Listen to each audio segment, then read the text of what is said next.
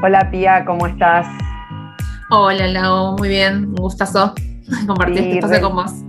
Re lindo poder compartir juntas este espacio y poder acercar al, bueno, al público en general y a toda nuestra red de Flor eh, esta conversación y, nuestra mirada respecto a la aceleración de herramientas tecnológicas para nuestro día a día, ¿no? Dependiendo en qué lugar estemos, nos, nos fueron eh, desafiando a incorporarlas y desafiando a aprender un mundo que tal vez venía queriendo, esa, esa palabra transformación digital parecía para las grandes organizaciones y de repente vino acá a meterse gracias a la pandemia, podemos decir. Sí, ojalá no quede en eso, que también sea una, puerta, un camino a, poder no sé, incluirnos en lo que es la nueva transformación digital, con un mundo mucho más globalizado, donde la información es cambiante estos entornos que más allá de la pandemia van a seguir siendo cambiantes y necesitamos estar conectados y necesitamos estar trabajando de manera eficiente. Y desde ese lugar la tecnología nos ayuda un montón, nos, abre puertas, eh, nos permite potenciarnos también y llegar a lugares a donde quizás no habíamos llegado. Y bueno, podemos decir que gracias a la pandemia, pero que sea algo que, nos permita seguir creciendo.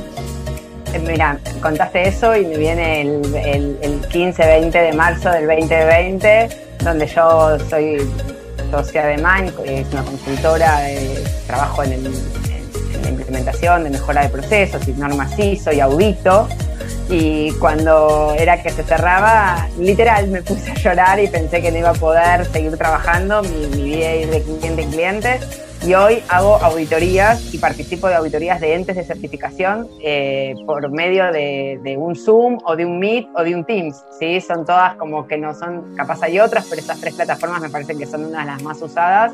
Eh, cada una con sus, con sus particularidades. Creo que el Zoom nos permite una mayor interactuar más un Meet es un poquito más a, mano, tal vez rápidamente uno abre un Meet y un Zoom hay que planificarlo, pero una vez que entraste a un Zoom podemos dar capacitaciones, interactuar y generar salitas de reunión, cosa que les puedo decir en, la vida real me costaba muchísimo encontrar tres, cuatro salitas de reunión en una oficina. En cambio acá eh, podemos generar espacios íntimos, me parece fantástico. Tal cual, y, mira, yo que vengo del mundo de la tecnología, pues soy ingeniera electrónica y siempre trabajé en diferentes tipos de industrias, eh, pero sin embargo hay un montón de herramientas que uno no las aprende, por más que seas ingeniero y estés en constante contacto con la tecnología. Y de repente ver la posibilidad, incluso en algunas empresas todavía no estaba instaurado esto de trabajo remoto, fue difícil. Eh, fue difícil que la gente se acostumbre a, no estar al lado a lado y consultarse y, utilizar una pantalla para poder sentirnos cerca también. Como decís, Zoom estuvo buenísimo, se usó desde temas laborales hasta, no sé, para festejar cumpleaños. Eh, fue increíble. Y a mí lo que me pasaba mucho, sumando a eso, yo además de, mi, de mi, rol laboral, que trabajo en una empresa, una software factory, eh, hago muchísimos temas de voluntariado y gestiono equipos de voluntarios. Y por ejemplo me pasaba que para las reuniones de voluntariado, que antes nos juntamos de forma social y eso también generaba engagement y demás, nos costaba muchísimo el tema de decidir el tiempo de reunión, la disponibilidad horaria. Y en la virtualidad se mezclaba lo laboral con lo personal y a veces era hasta más difícil porque era bombardeo de reuniones virtuales y demás. Hay una herramienta muy copada que se llama Google, que se usa para poder elegir slots de tiempo y ver, bueno, cuál es el, momento más votado y decir, bueno, en este momento hago la reunión. Está buenísimo, es gratuito y te permite poner varias opciones y ver cómo tu equipo eh, elige la mejor y, bueno, también tirar varias opciones para que todos nos podamos acomodar en, en este balance vida personal, vida laboral. Y así, está, no sé, a mí eso me funcionó un montón, y en particular con las voluntarias, que sabemos que gente está donando su tiempo y, que no siempre es fácil. Y ahí creo que estuvo bueno lo que algo que mencionaste es esta posibilidad de, de, que la virtualidad generó espacios que antes no, tal vez no, no, los teníamos que ocupar con reuniones y ahora son agendas intensísimas y nos pudimos sumar a muchas más actividades que, antes el traslado, o estoy acá o estoy allá, y hoy en 40 minutos puedo estar acá y allá, porque haces una reunión de 40 y ya apagaste y teniste cámara y estás en otra reunión.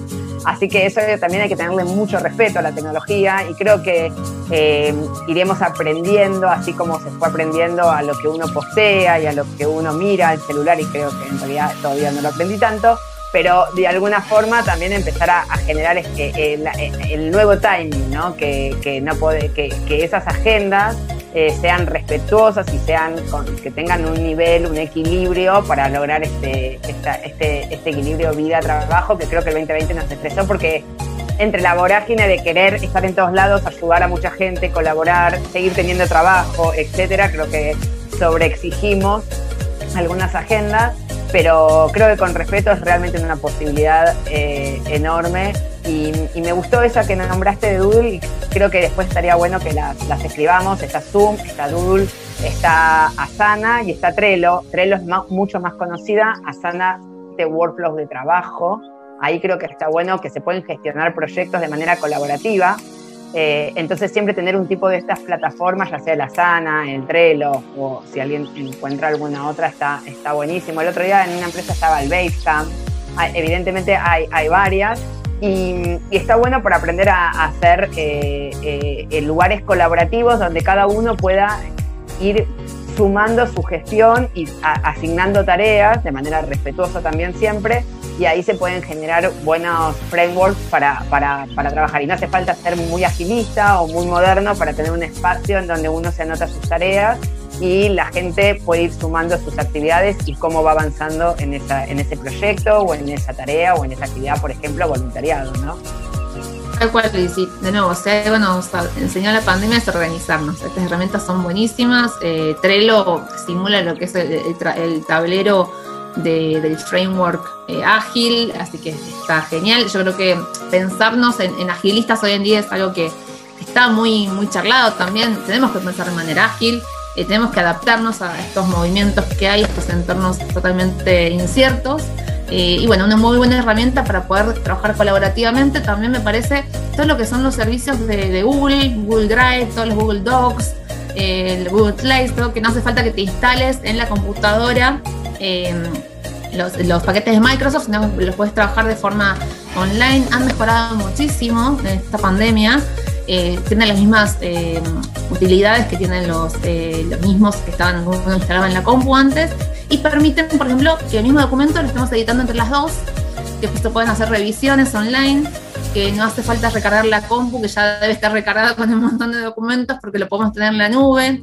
Esa nube que, que para muchos nos parece algo mágico, bueno, es ese servidor en algún lugar del mundo que nos permite acceder de forma rápida y colaborativa a, a documentos y también gratuita, ¿no? Porque sigue siendo gratuito y es una, gran ventaja, sobre todo, por ejemplo, para las pymes, para empresas chicas, para emprendedoras que, no tienen la, capacidad de invertir en una infraestructura fuerte eh, tecnológica, usar estas herramientas que basta una cuenta de, correo y ya lo puedes utilizar de forma abierta y, tiene un montón de prestaciones. Classroom. Eh, la verdad que más allá que la usan los chicos para el colegio, suma muchísimo cuando uno está haciendo talleres o workshops eh, subir ahí el material, eh, llevar ahí los ejercicios, entonces te queda una plataforma para, para poder trabajar con, con equipos en, el proceso educativo, ¿no? Te digo que, muchas veces desde la consultoría o desde vos, desde tu lugar voluntariado o desde el mismo MED, eh, podemos estar trabajando en este tipo de plataformas y te queda toda la información ahí. La verdad que yo la aprendí con mi hijo, pero hoy en día la estoy usando en varios clientes.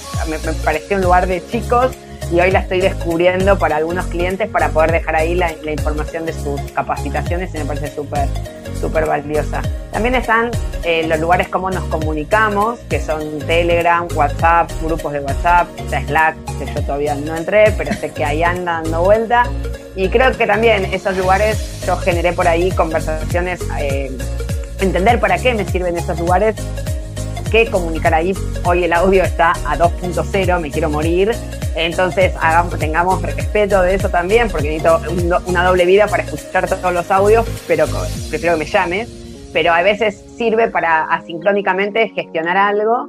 Eh, y, las, y las tres lugares me parecen muy interesantes, desde lo individual con las personas y los grupos en donde muchas personas pueden juntarse y, y, conversar sobre un tema o opinar o avanzar asincrónicamente en un, en un concepto.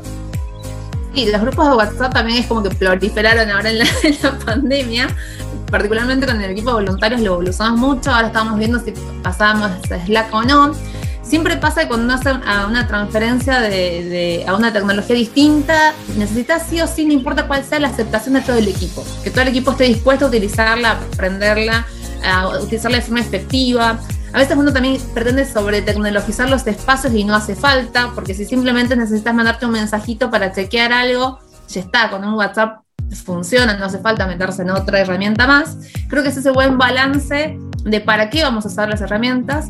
Y WhatsApp para mí fue maravilloso también cómo incorporó estos servicios, eh, por ejemplo, para emprendedores, que es WhatsApp Business, que permite tener eh, la, cartilla de, productos ofrecidos, los precios, permite actualizarlo, tenés las fotos de los productos está buenísimo. Creo que abrió puertas esto y las redes sociales, ¿no? A que personas que por ahí vendían eh, cara a cara, muchas mujeres que hacen ese tipo de trabajo informal, eh, de poder, no sé, salir a vender ropa, salir a vender artesanías o cosas así, de tener un espacio donde ofrecer sus productos, de poder comprarlos online, de hacer compras también en forma virtual con, con estos sitios de, mercado, este, con un, tipo de, de pago virtual también, bueno eso ayudó muchísimo y eso va a quedarse en el tiempo también, ¿no? Y va, empoderando también espacios de, comercio, de, posibilidades de ingreso a familias. Se corrieron, se corrieron las fronteras, se corrieron los límites y creo que eso ayuda muchísimo. Eh, como decís vos, a que algunas personas que tienen que estar trabajando de su casa, hoy estamos muchísimo cuidando a nuestros hijos también, eh, por los horarios, por la virtualidad en los colegios, así que los horarios también cambiaron y podemos seguir eh, trabajando. Creo que al principio fue eh, muy, muy fuerte. También voy a decir que me parece que uno habla de veces desde un lugar muy como que todo el mundo y cuando vas corriéndote de algunos espacios no llegó a todo el mundo, vamos a ir trabajándolo y acompañando creo que con espacios como los que manejas vos y se manejan en, en, en Fundación Flor y nosotros, bueno, yo tengo otras ONG en las que colaboro creo que cada uno va desde su lugar para que esto se vaya eh, democratizando y, sea accesible, más allá de las limitaciones que tienen algunas políticas públicas o lo que sea, pero creo que desde lo, desde lo voluntarioso estamos acercándolo también, pero no darlo como que todo el mundo puede, sino que por suerte nosotros podemos, muchos lo están logrando, a muchos se les acercó, y, vamos a ir trabajando para que esto en el futuro sea ya la, una, una de las formas de... Ahí lo tenemos los datos en la escolaridad, lo tenemos como dato muy fuerte, no es tan masivo como, como podría haber sido y me quedo un poco con eso y que nos sirva como para, para seguir recorriendo este camino y ojalá que hagamos otra charla, ¿te parece, tía? En otro momento. y capaz con números y creo que en, en nuestra en nuestras redes ya hay algunos números de accesibilidad a la tecnología y podemos seguir aportando con un poco de eso para que creo que con información saber no, no, no sobredimensionar algunos conceptos, bajarlos a tierra y seguir trabajando para que las cosas sucedan.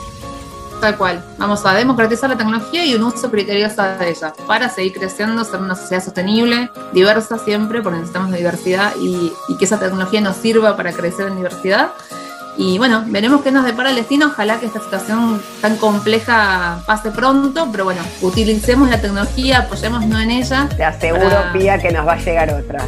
la vida nos están haciendo el caminito, va a llegar otra que nos va a poner en un lugar también para volvernos a, reinventar. evidentemente el mundo va para ese lado, así que hay que salir fuertes y bien parados de esta. Ojalá que así sea, con salud. Y, bueno, y espero nos seguimos hablando. Nos encontramos en nuestro comité, ¿te parece? Exacto, bueno, sigan también este, todo lo que vamos a seguir publicando por las redes de Flor, desde Comunidad de Tecnología estamos para seguir brindando estos tips eh, para poder seguir este camino de transformación tecnológica. Muchas gracias, un placer, Lau. Igualmente, tía, que estemos muy bien. Un besito. Chao, chao. Chao, chao.